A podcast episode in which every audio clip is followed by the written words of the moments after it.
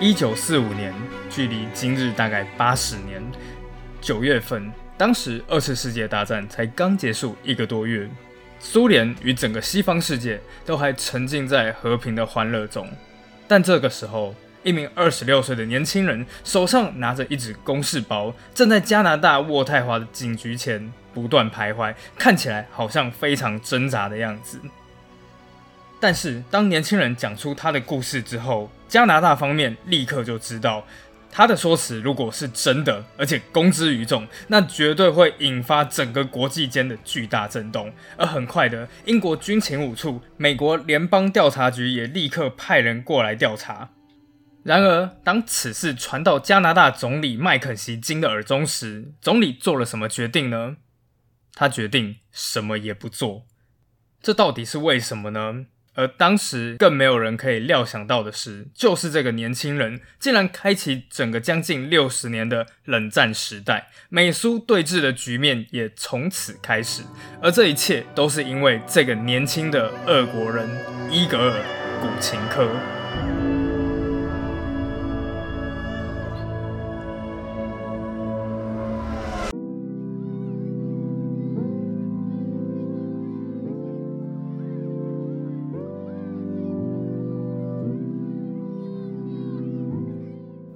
Hello，Good afternoon，my dear Helen，各位女士们、先生们，大家晚上好。这里是神奇海狮，欢迎再次回到我的频道——生活里的小世界史。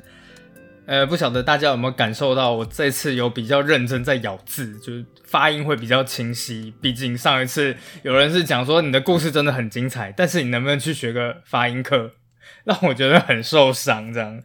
好，那闲话不多说，我们就来到了我们的间谍系列第二集啦。上一次我们讲一个二战间谍的事件，那大家还记得是谁吗？对，没错，叫做理查·佐尔格。我刚刚偷看了一下，我也忘记他的名字。总而言之，就是一个苏联的间谍。那一个故事，我自己个人是真的蛮喜欢的，而一看，哎，也真的是反应蛮不错的，所以就有不少人建议我说啊，我好想要下周就听到新的间谍第二集啊，海狮，你能不能勤劳一点，就周更这样子，不然你没有新的东西，我就只好不断的去听你旧的。我也很想周更啊，大家，但目前我真的就是每周的周六，只有这一天在做 podcast，然后一周就是找故事。写文案，然后另外一周就是录音加剪辑这样，所以很有可能在周日晚上八点，理论上应该要上架了。那七点半，我还在一边捧着饭碗，然后一边在剪录音档啊。当然，这其实也是跟我有的时候周末就会录两句，然后就会跑到床上划手机打滚，这样也有关系啦。总之，这个系列是什么呢？简单前情提要一下，就是我之前看了最近很红的《间谍加加九》之后，就决定来做一个冷战间谍系列，而今天就是整个系列的第二集。它被号称是导致整个冷战开启最重要的间谍事件——古琴科事件。但首先呢，就先让我们来一则一分三十秒，真的，一分三十秒的工商服务时间。嘿，大家都知道嘛，海狮说本身我就是一个以欧美历史为主的粉丝团，所以有的时候当我出去见客啊不开会的时候，当有一些大老板啊一听到呃我是历史作家的时候，总是会很兴奋的说哦，我对历史也很有兴趣耶。这个时候我就会感到很开心啊，真的？那你喜欢哪一个时代呢？希腊、罗马、中世纪、世界大战？然后你就会听见对方突然间冷了下来。那个，我其实是对中国历史比较感兴趣。为什么呢？为什么我对中国史这么不熟呢？每一次去见大老板的时候，他们一开口就是秦始皇、汉武帝，那些我根本不行啊。但现在我知道自己可以去哪边找不错的中国史课程了。是的，那就是知识卫星的世界脉络议题思辨，给所有人的中国史。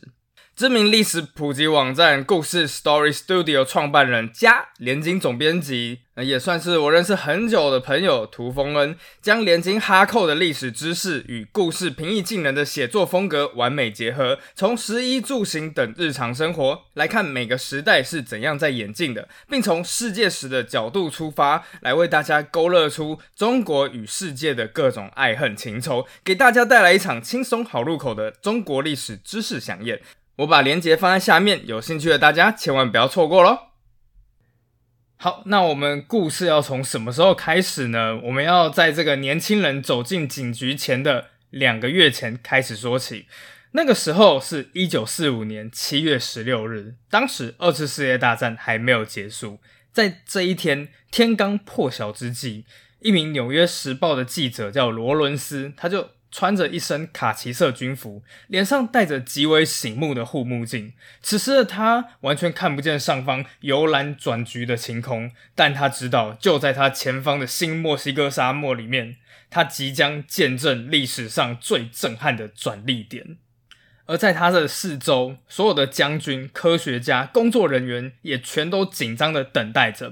这个时候，广播传来了声音：“试爆前二十分钟。”接下来等的就像是有一个世纪那么久。接着，声音开始再次传来：“Five, four, three, two, one, zero。”紧接着。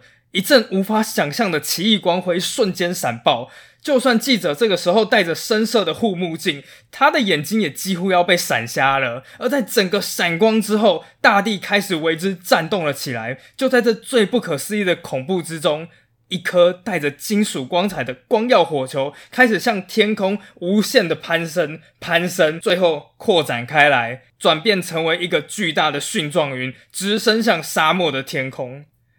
记者这个时候早就已经完全看呆了，他不断的在纸上记下各种词汇：新时代的诞生、元素之火、上帝烈焰。而就在这个时候，他听到旁边的两个将军正在对话：战争已经结束了。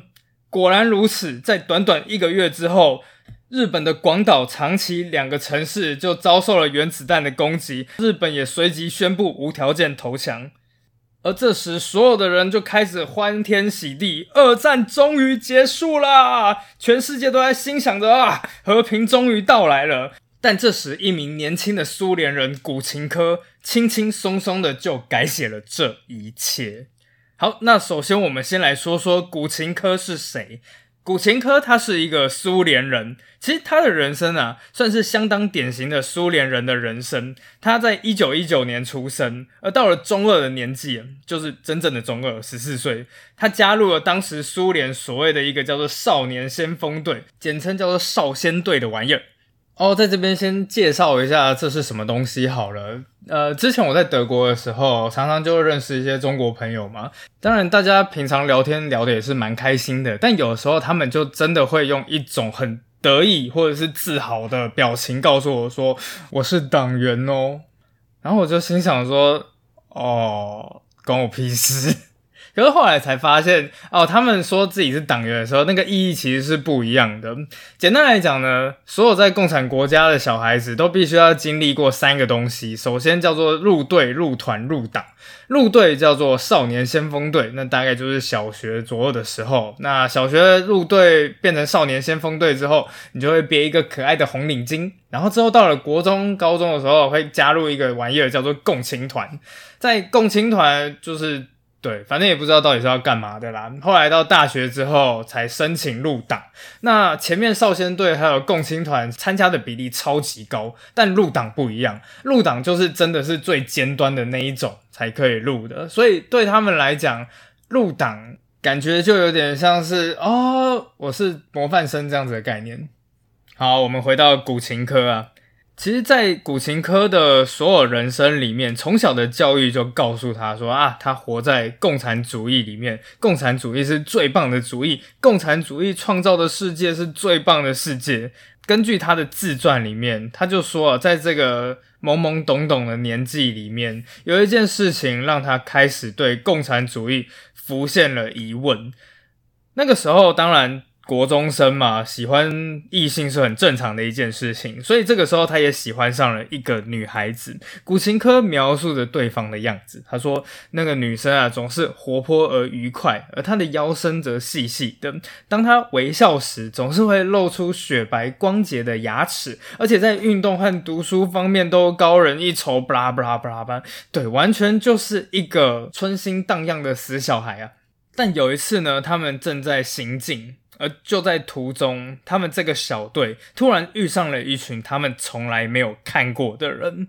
古琴科的自传里面这样写道：这是我们从未见过奇形怪状的行列，污秽凌乱。他们身上的衣服根本不是衣服，只是一堆凌乱的破布而已。而从对方衣服胸膛的破洞，他身上每条肋骨都清晰可见。对方呢，当然也注意到了这群古行科他们。而这时，一名跟他年纪差不多、佝偻到不行的年轻人走到他们面前，用沙哑的嗓音说。面包。这时候，古琴科当然已经震撼到不行了，他连忙拿出一小块面包，而其他人也纷纷这样做。但就在此时，一名穿着保安队制服的人却气冲冲的过来，对他们说了一个他们从来没有听过的名词：不准给他们面包。那些人是人民的敌人。才说完，这个保安队的人就把他们手上的面包扔到水沟里面，而那一些人看着面包就这样子流进了泥水里面，只能露出古琴科此生看过最深沉的悲伤表情。而之后，先锋队也继续前进。显然啊，大家都已经被刚刚的插曲所影响，没有人说话，也没有人在开玩笑。而这个时候，古琴科突然感觉到。他之前一直喜欢的那个女生，默默的牵着他的手，而他突然间讶异的转向女生，却发现女生的脸上早就已经爬满了泪水。当时小小年纪的古琴科不懂人民的敌人那是什么，他们犯了什么错？太多的震撼、疑惑在他的心中，而之后他就知道人民的敌人是怎么来的了。几年之后呢，古琴科他们一群人就已经从少先队。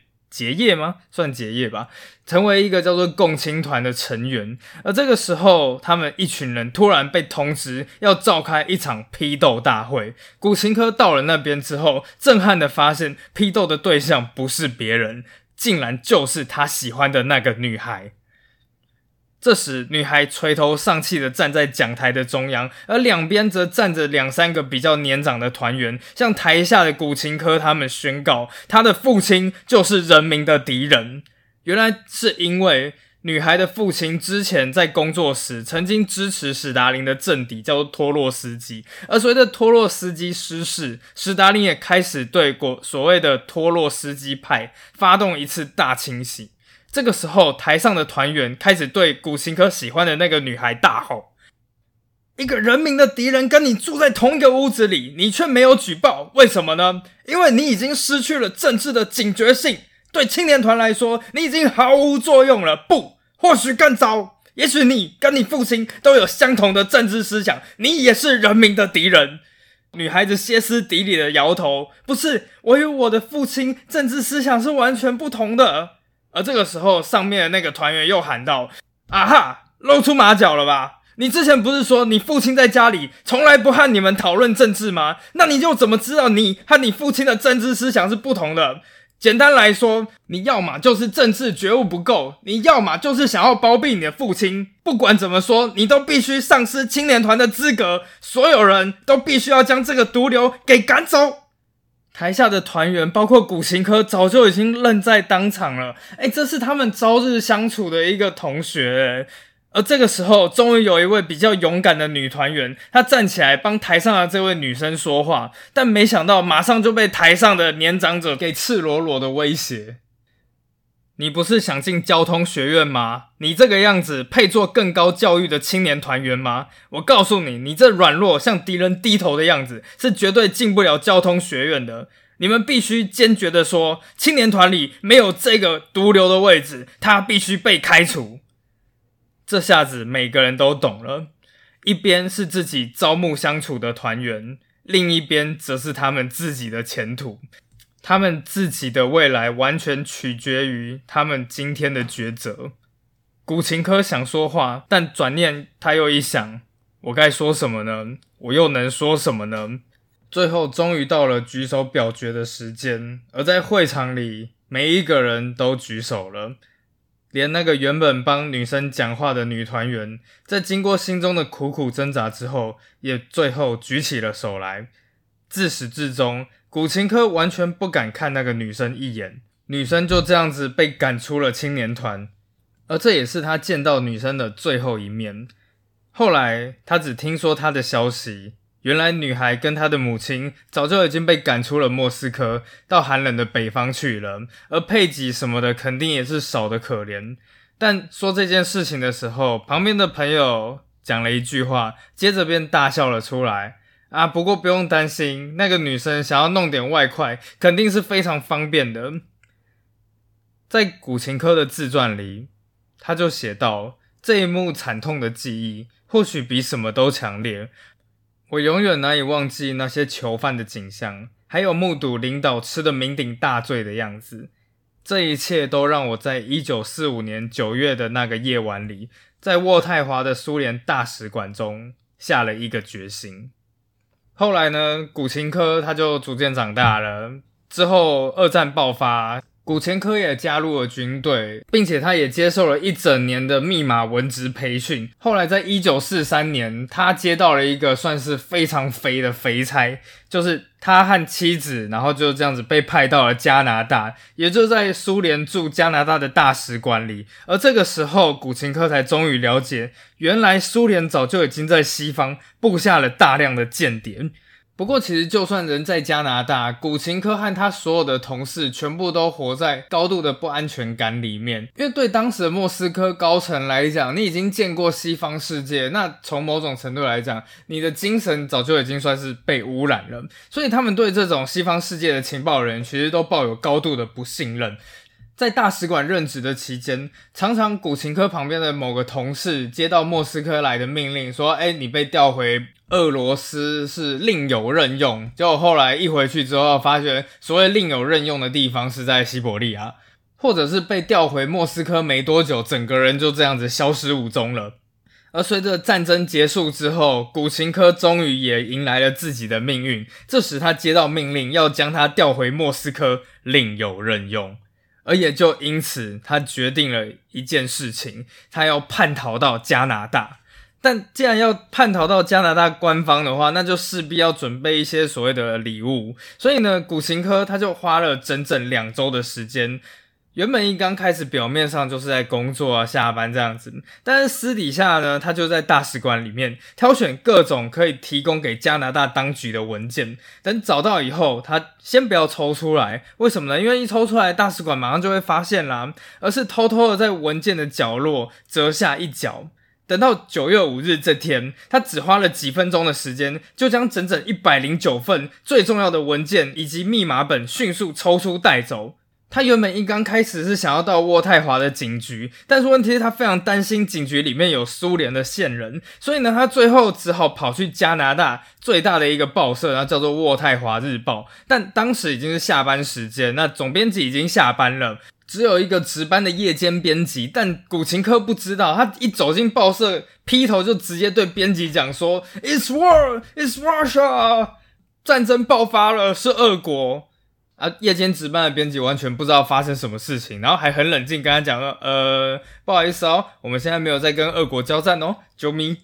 后来终于等古琴科冷静一点之后，他就开始自我介绍：“我叫伊格尔·古琴科，是从苏联驻渥太华大使馆的人员，但其实我自己有一个真实的身份，我是一名情报官，而且准备要叛逃来加拿大。”不止如此，我还有证据表明，无论是加拿大和美国，其实都已经被俄罗斯的情报机关给渗透了。不过，当然，你想想看，如果你是一个报社的记者或者编辑，好了，突然间有一个人冲进来，然后就是说，我现在是一名苏联的间谍，我现在要投诚到加拿大，你会怎么想？对，没错，当时的编辑，也就是与其说是大为震撼，不如说是完全把古琴科当成疯子，所以他就说，呃，对对对，你是苏联的情报官，我还是总理的孙子呢，呃，所以我建议你明天上班的时候直接来找总编辑，哦，或者是找警察啊，干脆去找司法部长好了，没有跟你开玩笑。然后古琴科还真的去找了，当然收到的一个回应是，不好意思，司法部长没有空见你哦，救命。而就在这个叫天不应、叫地不灵的时刻，到了某天的晚上七点左右，这个时候突然间发生了一件事情，把古琴科吓得要死。原来在这一天，古琴科的家门突然响起了急促的敲门声。古琴科，开门！古琴科急忙冲到窗边查看，赫然发现外面停着的就是一辆苏联大使馆的座车。这时他的冷汗几乎已经完全要掉下来了。苏联大使馆已经发现他偷走文件了。不过幸好，好巧不巧，在古琴科家有一个后阳台，而后阳台对面有一个邻居。这时邻居刚好进家门，准备要回来，他马上就从后阳台里面跟邻居讲说：“有苏联特务正在追杀我，救我！”那时候邻居还想说 “What What”，但当邻居听到敲门声的时候，马上就当机立断，相信了古琴科，把你的妻子、小孩都带过来，我去报警。后来，苏联大使馆的人眼见没人应门，就离开了。这个时候，古琴科立刻带着自己的老婆、孩子，赶快冲出家门，跑到对面邻居家里。就在一行人躲进去之后没多久，苏联大使馆的几名特工马上就来到了他们家，敲开门，而且还在里面疯狂搜寻着什么东西，当然就是那一些文件。最后是在听到警笛声之后，那群特工才匆匆忙忙的离开。就在这起敲门事件之后，加拿大的官方人员终于肯认真的对待古琴科这个人。但面对古琴科的说法，加拿大人其实还是半信半疑的。不过随后，古琴科抽出一堆皱巴巴的纸，加拿大的官方不看还好，一看吃惊到不行。这些全都是从苏联大使馆偷出来的文件，而且完全佐证了古琴科的说法，甚至上面还有史达林的亲笔签名。而在随后的侦查里，古琴科更是透露出一个惊人的事实：原来苏联不只是投放间谍，而且他投放的间谍是一种全新的间谍，它是一种叫做 sleeper 沉睡者的情报特工。这种间谍跟普通有什么不一样呢？好，比方说，我们就拿间谍加加九举例好了。今天假设我是西国的，然后我需要去东国获取情报，我可能就派一个王牌的调查员，然后过去，他可能用易容术，他可能用一些其他的东西，组建一个假的家庭，之后就把情报传回来。这样，但史达林不一样。他们投放的间谍可能是十年前、二十年前就已经被投放到西方国家去了，而且真的结婚、真的生子，表面上看起来跟一般人完全没有两样。但突然间等到某天，可能这一个沉睡者，也许是在油桶上面看到有一个粉笔做了一个记号，而这时他就会醒来，开始向苏联投递情报。西方情报界整个大惊。因为这根本就无从找起。而当英美调查人员问古琴科说：“史达林的目的到底是什么？他想要夺取什么样的秘密？”古琴科回了一个震撼的消息：原来史达林真正要的就是制造原子弹的机密。消息火速传到了加拿大总理的耳中，而。接下来就换加拿大总理头大了，为什么呢？因为一九四五年那个时候，西方其实正处于一个叫做对苏关系的关键时期。一方面，苏联代表着他们最害怕的共产主义，但另外一方面，他们又合作刚打赢了纳粹，所以就在这一段时间，整个西方世界正在摸索苏联到底是盟友还是可能的敌人。而这个时候，加拿大即将与苏联、英国、法国、美国整个四大巨头会面，讨论并且建构战后和平的整个世界局势。但古琴科事件就是一颗炸弹。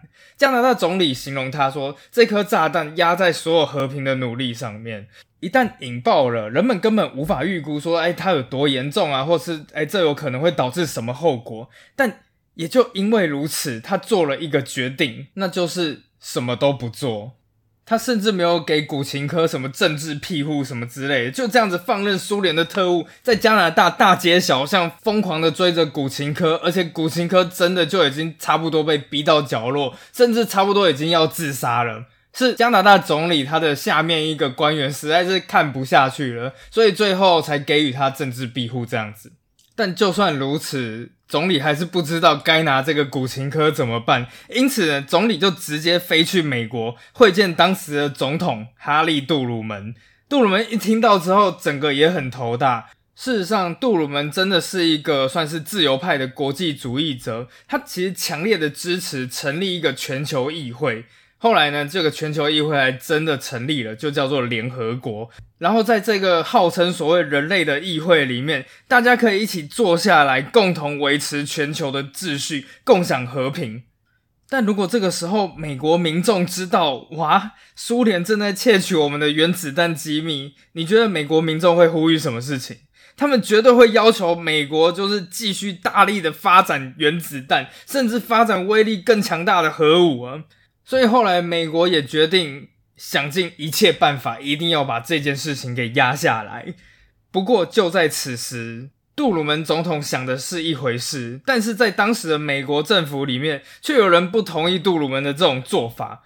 他在暗地里决定，我要把这件事情爆开，而且要爆得越大越好，最好把全美国民众全部都吓得屁滚尿流。那是谁呢？对，没错，就是全美国的反共头号大将，一个最有名的联邦调查局的局长艾德加·胡佛。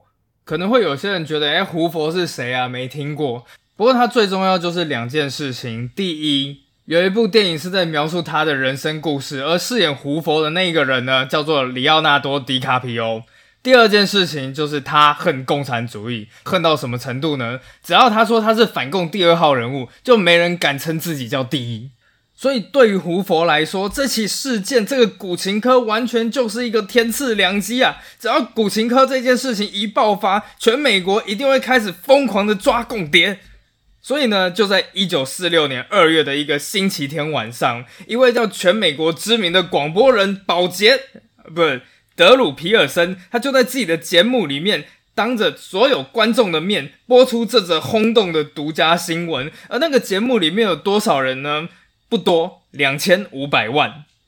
所以在那一天晚上，全美国全都爆炸了，而美国总统也爆炸了。到底是谁泄密的？而当然，很久很久以后才开始有资料显示，哦，原来把这件事情披露给媒体知道的，不是别人，就是这一位 FBI 的局长胡佛。而现在呢，杜鲁门总统必须面临排山倒海的民意压力，他的不支持度来到了七成，这是非常毛骨悚然的数字。而在一九四六年年底的国会其中选举里，他的对手共和党直接就把竞选主轴定掉：你是要共和党还是要共产党？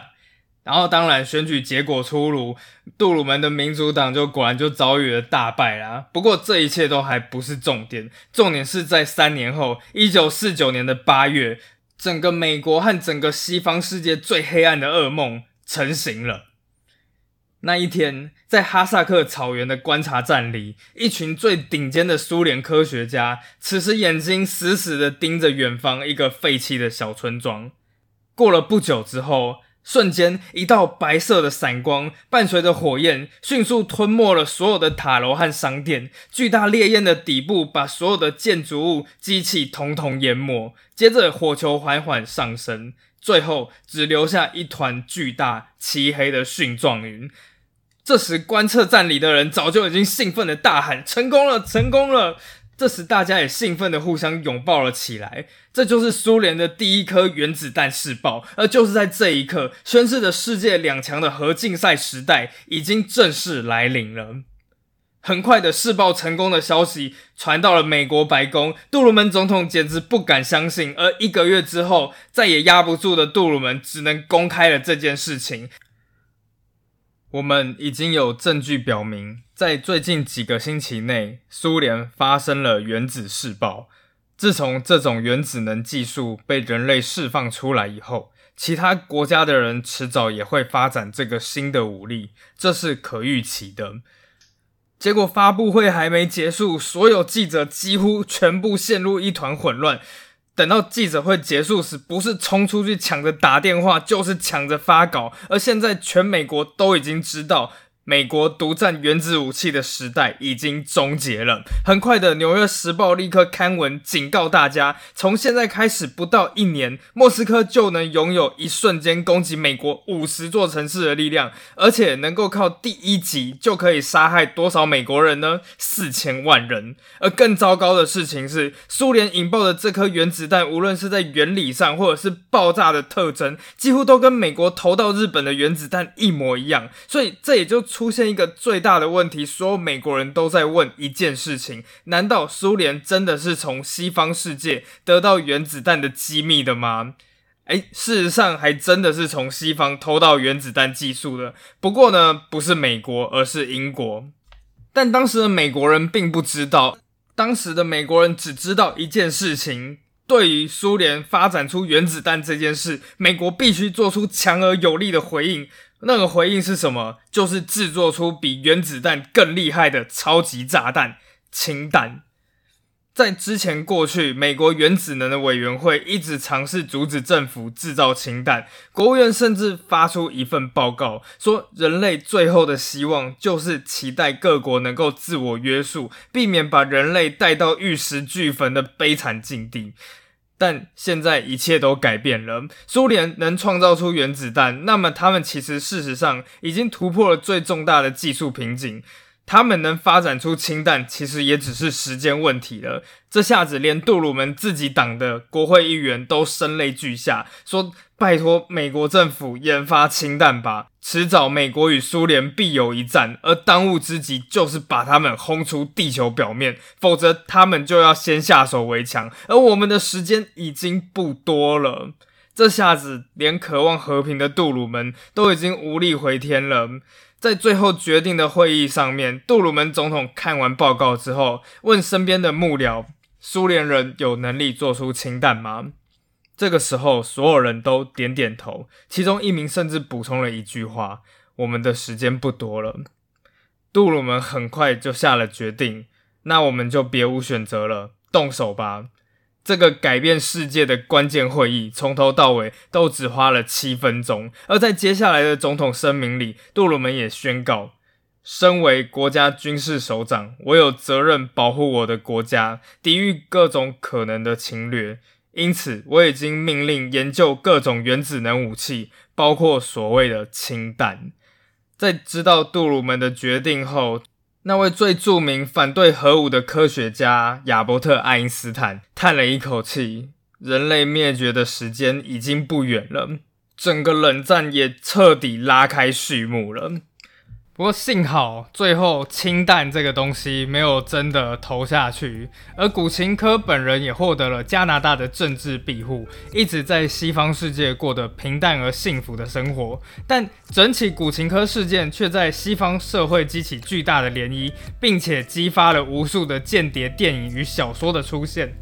好，那今天的故事呢，就差不多到此结束啦。其实说老实话，今天能讲出这个故事，我真的觉得蛮幸运的，因为真的是刚刚好找到了古琴科的自传。那大家觉得这个有趣吗？那下一集到底会讲哪一个间谍的故事呢？我希望是讲到柏林柏林围墙那一段啊，但我也不知道，所以呢，就下次再见吧，拜拜。